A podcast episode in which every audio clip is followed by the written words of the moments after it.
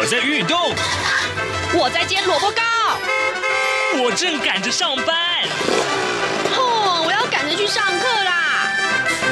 这个时候，我们都在听夏志平制作主持的《早安台湾》。早安台湾带给你最热门的时事访谈，最感动的人物专访，最直接的民意表达。对，让我们一起收听《早安台湾》。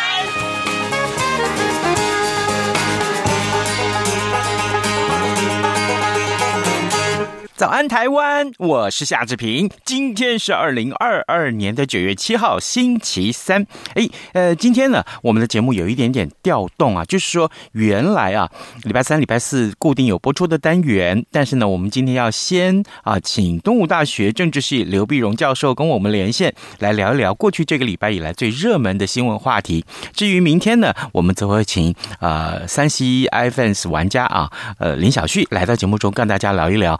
哎。Pack 啊，这个呃呃，Apple 的这个苹果的发表会，好，哎，来来来，呃，这个待会儿呢，我们要跟啊、刘老师连线喽。那在跟刘老师连线之前呢、啊，志平有一点点的时间来跟大家说一说各平面媒体上面的头版头条讯息。首先，我们看到这个新闻，哎，有点复杂啊。自由时报头版头条，遏制改造。改造这个枪支的危害治安呐、那么金属游戏枪输入要纳管了。为了遏制改造枪支泛滥，危及治安呐、啊，那政府要管制低动能的这个游戏用枪，还有它它的零组件输入。而内政部跟经济部最新公告，包括了弹簧枪、空气枪、瓦斯枪等。低动能的金属游戏枪，还有它的零组件的输入纳管新规定，从九月五号开始就要生效了。呃，在行政院长苏贞昌的这个指指示之下啊，经济部五号呢火速公布了啊修正限制输入货品表，呃，增列了涉及动能低于每平方公分二十焦耳的这个弹簧空气枪或者是瓦斯枪支。等啊，这几项呃货品的呃这个号列，还有它输入规定代号为三六四啊，那么要求它的进口的这个枪支还有零组件属于金属材质者，应该要检附内政部的统一文件。而内政部呢，五号也同步公告了低动能枪支输入审查规定，明定呢涉及动能是低于每平方公分二十焦耳的低动能枪支，还有它的。零组件的都要申请才能进口，那么应该在输入三十天之前就要提出申请啊。那么经过审查同意之后呢，明确的记载申请人的姓名、公司行号啊，那么呃制造商的公司商号还有地址等这个资料，没有依照规定啊这个期限提出申请所衍生的费用啊。呃，由申请人自行去负担。好，这是我们看到啊、很重要的一个呃讯息，这是危及治安了、啊。所以对于呃相关的枪支的使用，要呃申请输入要有纳管了。联合报上面的头版头条告诉我们，这个呃学校啊，这个退场机制，我想很多的家长、学生会关心这个话题。教育部昨天召开了私立高中啊的这个以上啊学校退审的这个审议会，呃会后公布了高苑科技大学以及大同技术学院列专案辅导学校，两个校都遭到认定是财务恶化，还有就积欠了教师的薪资啊。如果明年五月底以前改善不成的话，最快最快啊，下个学期就会被停招。那么这也是教育部依照五月份才公告实施的私校退场条例规定，首次公开了这个专案辅导学校的名单。那么今天这个会还会继续开，恐怕会有更多的学校列入专辅学校名单当中。另外呢，啊，《中国时报》。则是呃公布了 他们的头版头条啊，就是呃一个专访，他们专访的是新新北市长侯友谊啊，呃新北市长侯友谊呃身为国民党的最强诸侯，他的动向备受关注。他在九月一号的时候完成了新北市长的参选登记之后呢，昨天呢首度接受媒体专访，他说呀，过去如果没有好好的把握当下的话，绝对不会有今天啊。那怎么会有人呃？呃，想到说，哎，他从前是一个警察，警察怎么会去当市长？那面对记者询问说，是不是会扛下呃，愿意扛下二零二四年的重责大任？那么这呃，他这一次其实没有回避，他的语气非常的坚定。他说，勇于承担责任啊，乐于接受挑战，全力以赴。不计成败，这是我们看到今天《中国时报》上面的头版头条讯息。好，现在时间早晨七点零五分四十一秒，我们先进一段广告。广告过后呢，我们马上要跟刘老师连线喽。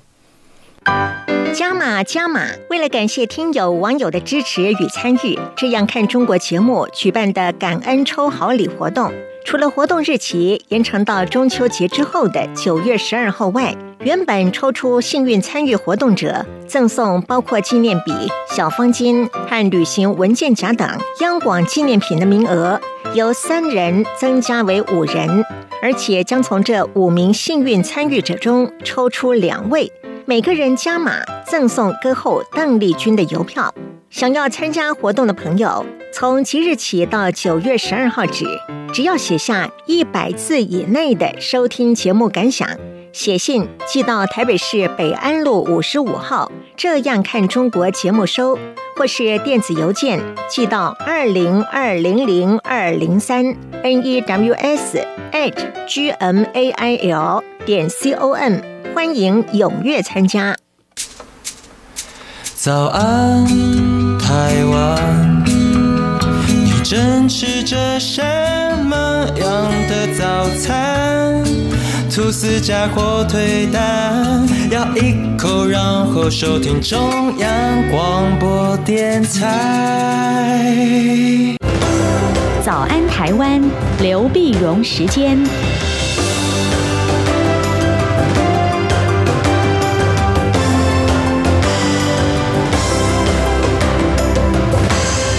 这里是中央广播电台台湾之音，您所收听的节目是《早安台湾》，我是夏志平。此刻时间早上七点零七分三十一秒了，我们为您连线东吴大学政治系刘碧荣教授，请刘老师呢为我们解说过去这段时间以来最重要的新闻外电。老师早安，老师，喂，喂。我没听到你声音。喂，啊，老师，呃，请问有听到？我听不到声音。啊，好，好，OK，那个可能有一点点问题，但是我们试试看用其他的方式来连线啊。好，这个呃呃，最主要这个礼拜有很多的这个国际外电其实是受到瞩目的啊，像比如说呢，呃，我英国的外交大臣呢特拉斯，他呢呃在五号当选了执政党的保守党的新任党魁，这也就是说他就是新的英国首相了。好，待会待会儿我们在跟老师连线的时候，要请老师来聊。聊一聊这个话题。另外呢，我们也看到，就是呃，这个马来西亚的情势也是很重要啊。呃，之前我们曾经要跟老师呢一块来谈这个马来西亚的情势，但是因为上礼拜因为这个呃很多其他的新闻也搞挤啊，稿子很的很挤，所以我们就没有办法来谈聊这个话题。那另外呢，呃，一这个呃菲律宾的总统啊小马可是，他最近呢有一些国事访问，呃，这个话题也是受到很多的瞩目，所以呢。我们待会儿会跟刘老师来就这个议题上面也来多多的呃深入的分析。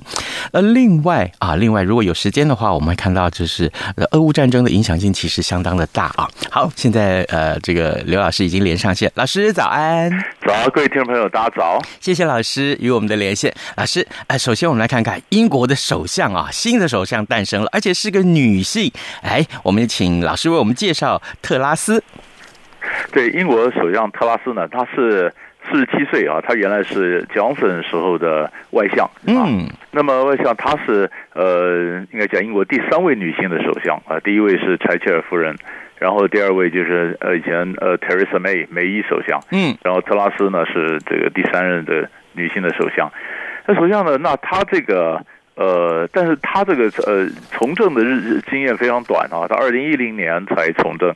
换句话说，十二年来能够爬到首相的高位啊，真是非常不简单啊。嗯，呃，但是问题是外界的一些评论，就是他他的立场是变来变去。哦，啊，变来变去。他原来出生的原生家庭呢的立场应该算是工党的左派，然后慢慢的他就移到了中间，叫做自由民主党。然后后来现在变成右派的这个呃这个保守党的党魁，嗯。啊，所以你可以看到他是从左从光谱左边跑到右边，对，从左边跑到右边呢，嗯、呃，所以也有人叫他是政治变色龙，嗯，啊，他会变，但是嗯。呃但是她这个女生极为聪明，而她有非常高度的意志力，而且有而且有非常强旺盛的企图心啊。嗯，那么这些，但是她的她的政策呢，当然从我们外界看来呢，这就就内政，当然她面临了这个很多的问题嘛。嗯，呃，你你说包括包括现在是物价的水准不断的升高，哦，通货膨胀。啊，等等，那么，但是呢，他在外交上呢，很重要一点就是他是对，呃，他是对中国大陆是非常强硬的，嗯，啊，非常强硬的，非常强硬的态度。他他是讲说呢，中国要变成第一大经济体，其实这不是不是说。不是线性发展，所以说你这些第一大经济，它以后从第二大经济体变成第一大经济体，那是因为我们大家去养它的啊。你你你是一高度依赖中国，所以你中国的经济越来越好。我们要减少对中国的依赖哈啊，中国的威胁。那这么本来前一任的首相呢，他们做的这个外交的政策和呃国防政策的一个整合评估呢，嗯，是说呃中国是系统性的一个竞争者，是，但是呃特拉斯的讲法说中国就是个威胁。啊，这个威胁，所以他就重新评估啊。那么，但他又他因为他是非常强硬嘛，对俄罗斯也非常强硬。嗯，他说跟俄罗斯跟中国都是威胁啊。这所以你可以看到，他的当所以当俄乌战争开打以来呢，他对俄罗斯是非常强硬。嗯，呃，国防大臣也非常强硬。呃，所以国防大臣跟特拉斯配合的很好，所以特拉斯的性格里面，国防大臣可能就留任了。嗯啊，然后他在这里面，可是你我们刚刚讲到内政，你外交上要怎么样的去去去挥洒呢？可是你都是靠内政的部分呢，呃，就把你拉住了。嗯，比如说你你你经你你的这个经济问题，我们刚刚讲过，第一个他要冻结这个能源的价格嘛。呃，你你你，然后第二个他又主张减税。是。啊，然后第三个，他要增加国防预算，嗯哼。啊，啊那几个都不起来啊，哦、啊，国防预算要 GDP 的三趴，啊，你又要减税啊，那你又在你你那你显然还要补贴嘛，对，你的这个能源这叫要要补贴嘛，那这个这个东西是这英国经济非常不好啊，嗯哼，而且更麻烦的是在国会里面呢。事实上，他要想办法统统合这个保守党的这个分裂。嗯哼，在英国，英国他是讲他是选党魁嘛，党魁，然后保守党是执政，所以保守党魁就变成英国的首相了。是，可是你这个党魁的选举呢，一开始的时候是国会的议员，保守党的议员选举。嗯，根据剩下两个呃胜出的人以后，然后在全国的这个保守党的人在投票。嗯哼，那特拉斯呢，他在国会里面这件事他是落后的。哦，这是前的财相苏纳克是赢赢他，是，然后他是在草根这边选举的时候，他是胜出了苏纳克，他比较会进行经经营草根啊什么的。但可是国会里面我们讲过，国会里面选举里面，到原来反对他的人比较多呀。嗯，那你的政策要推动，那么呃一些英国的分析家也讲说，呃保守党呢，自从二零一六年脱欧之后呢，六年来保守党都是呈现分裂的。是，那这分裂，那你分裂状况，那你怎么样统合内部的分裂？然后，然后推动你的内部的政策、外部的政策，呃，其实不是那么容易。嗯，是，好，原来如此。那他跟苏纳克两个人的这个呃得票的相比，是是不是差距也很小呢？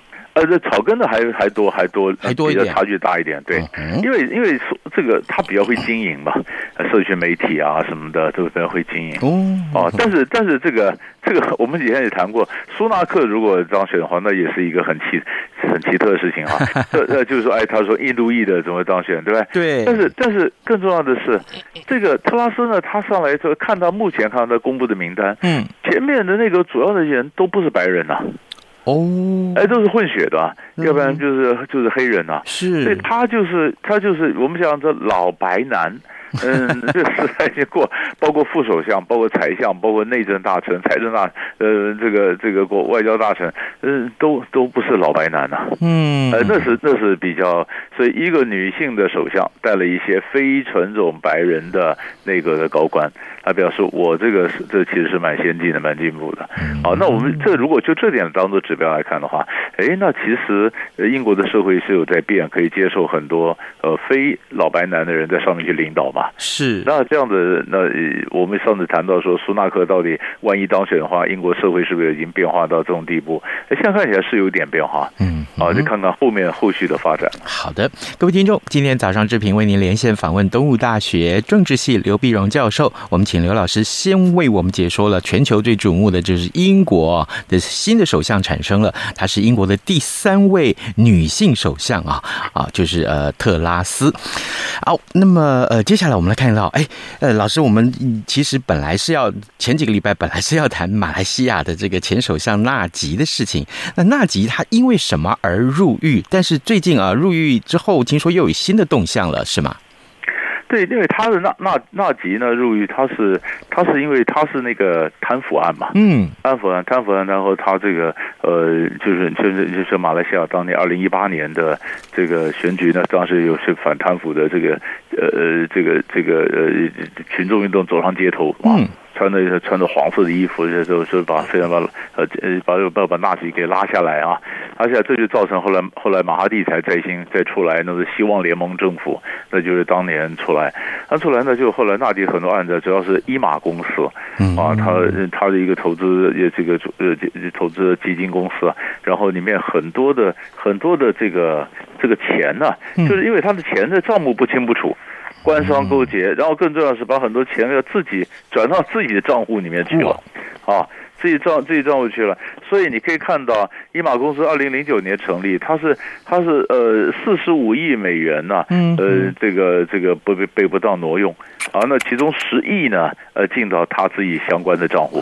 哇哦！啊，然后那这个这个当然是，你这马来西亚人的整个就就不平嘛，那怎么会怎么会你这太过分了？但是你晓得纳吉他的他们巫统的，他还是权力哈，这个盘根错节啊，所以他你可以看到他的呃，虽然虽然他是下台了，但是他还可以影响到马来西亚的政局啊。嗯。但是上纳吉入狱是八月二十三号了，八月三二十三号他是马来西亚上诉法院驳回了纳吉的上诉，当天就把他关起来了。嗯嗯嗯嗯，而且讲当时是十二年。嗯，啊，十二年，十二年。但是上个礼拜说他太太也被也也也被判了十年。哇，啊，罗斯玛也十年，因为他太太也是想多少喜欢这种珠宝啊，就是太爱钱了。这对这对首相夫妇啊，我 天哪，这非常爱钱，非常爱钱，那马来西亚人受不了。嗯，受不了。所以呃，所以包括，所以我我我们也看到，就是纳吉他夫妇入狱或纳吉下台，他在任内的签了很多的一个公共工程啊，国外的协约啊，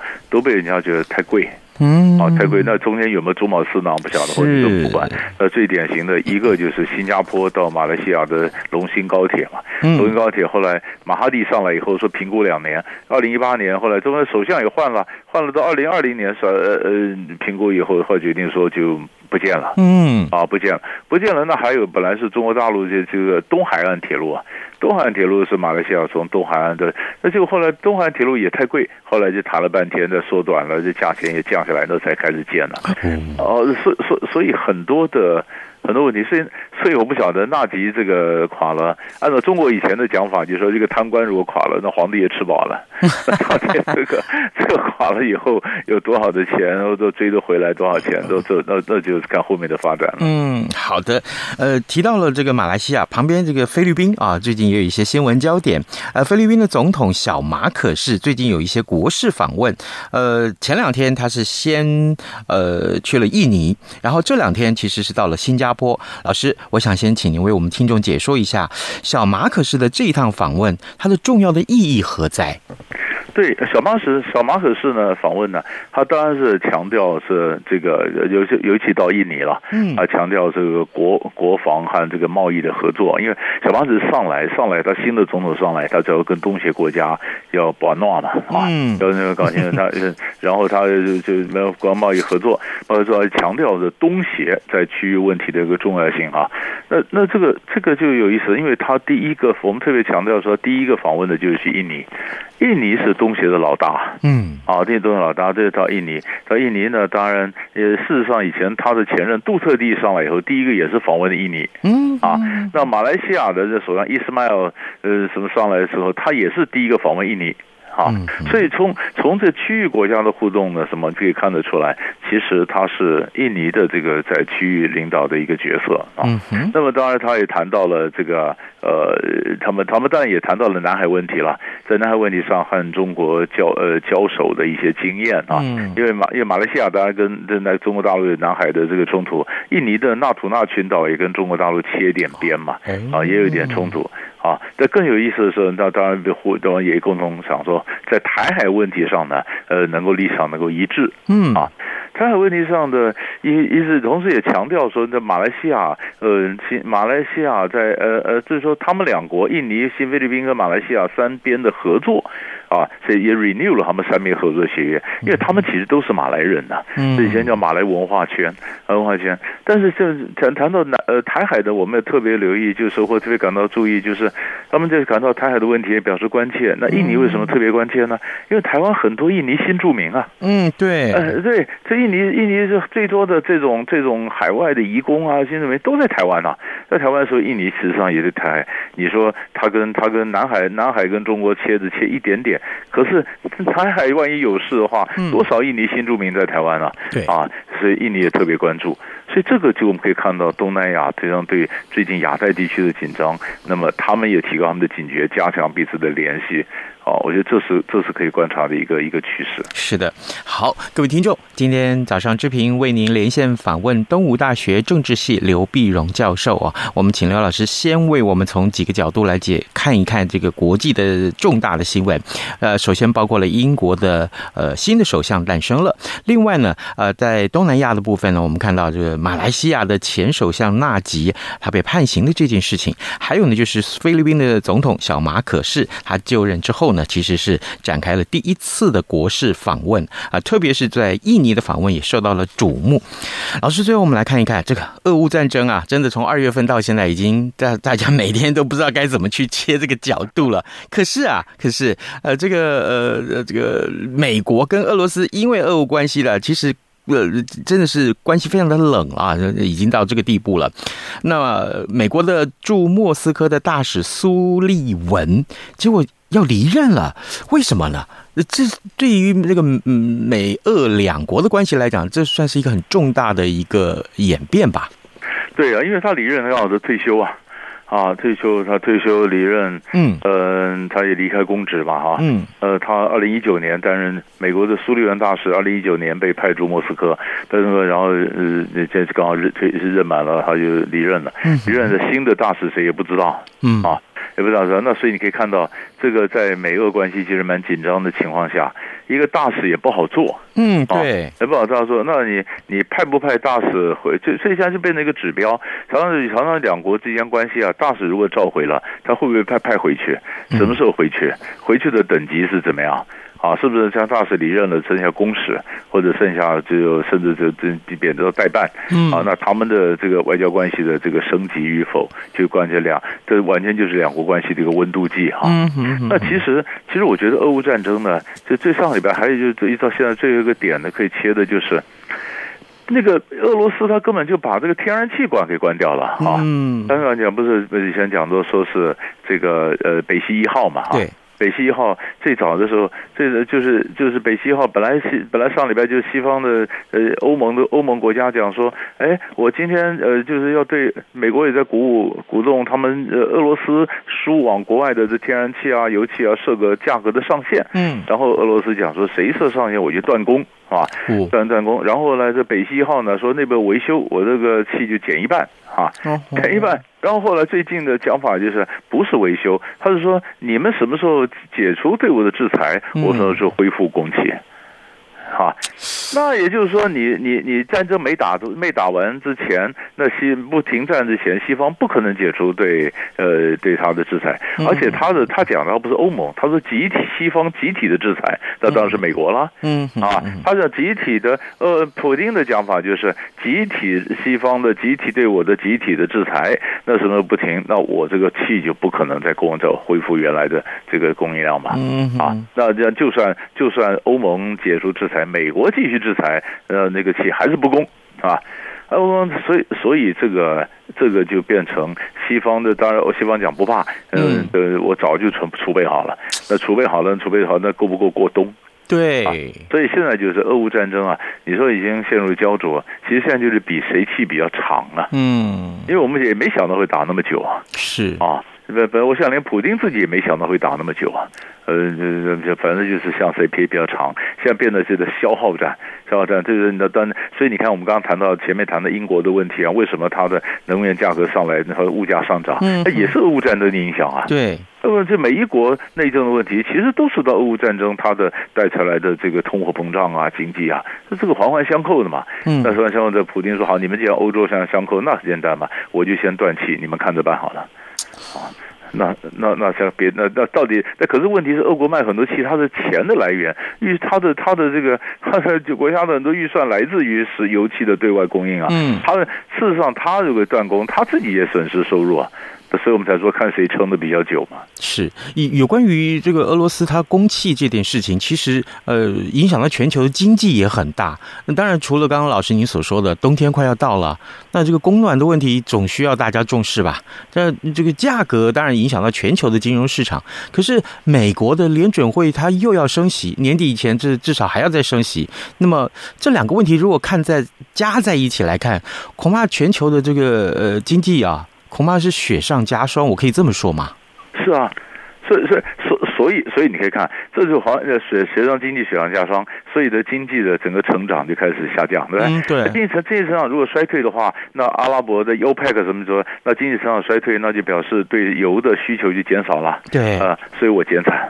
哦啊。特别简单，所以他他到底他是每一个说，你你你你这边顾了这头，就顾不了那头，是呃，就他他开减，所以为什么上次欧佩克开会，他每天减上十万桶，嗯，十万桶，那你说现在现在这个俄罗斯在卡的这个油气，那你不是美国希望欧佩克增产吗？那欧佩克说我增产不增产，这个不是外交问题啊，这是经济问题啊。嗯，那那那你你的你的需求减少了以后，我增产，到时候我的油价下跌，不是害了我吗？你的问题变成我的问题了。嗯，那所以现在当然我就我就不我就。不增产嘛？啊，所以这个每一件事情环环相扣，最后的根源就在俄乌战争啊！是这场战争打得莫名其妙的，打了就就就就全世界都受害。嗯，好，各位听众，今天早上志平为您连线访问东吴大学政治系刘碧荣教授，我们请刘老师为我们解说重要的新闻外电啊！老师，谢谢您跟我们的分享，谢谢，谢谢，谢谢。早安，台湾，你正吃着什么样的早餐？吐司加火腿蛋，咬一口，然后收听中央广播电台。早安，报马仔。好，我们赶快来看一看其他重要的新闻。今天，呃，《中国时报》把这个消息放在头版啊。大陆四川的这个甘孜啊，呃，泸定县五号发生了瑞士规模六点八的地震，导致人员伤亡还有灾损啊。那么，蔡英文总统跟行政院长苏贞昌昨天呢，都表达了慰问和关怀。总统府的。呃这个说法是说，呃，蔡英文向不幸罹难的人员啊及家属致上哀悼之意，也期盼大陆方面呢，呃，相关的搜救跟灾后复原工作能够顺利的进行，尽早恢复正常的生活。这是今天啊，呃《中国时报》把这个讯息放在头版上面。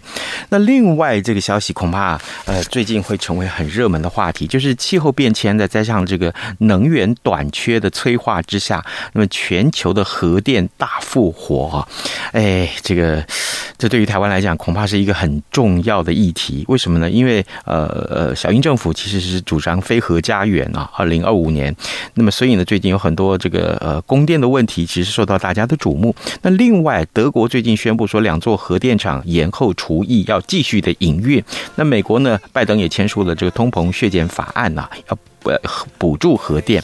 那日本呢？呃，今年已经重启了十座的核电厂，明年还要再重启七座，啊，这个恐怕对于反核人士来讲，这会是一场非常大的挑战啊。好，今天节目时间也差不多到了，明天我们要请林小旭小旭哥再跟大家聊一聊这个 Apple 啊，这个呃苹果的这个很重要的发表会。OK，啊，跟大家说拜拜，明天再见喽。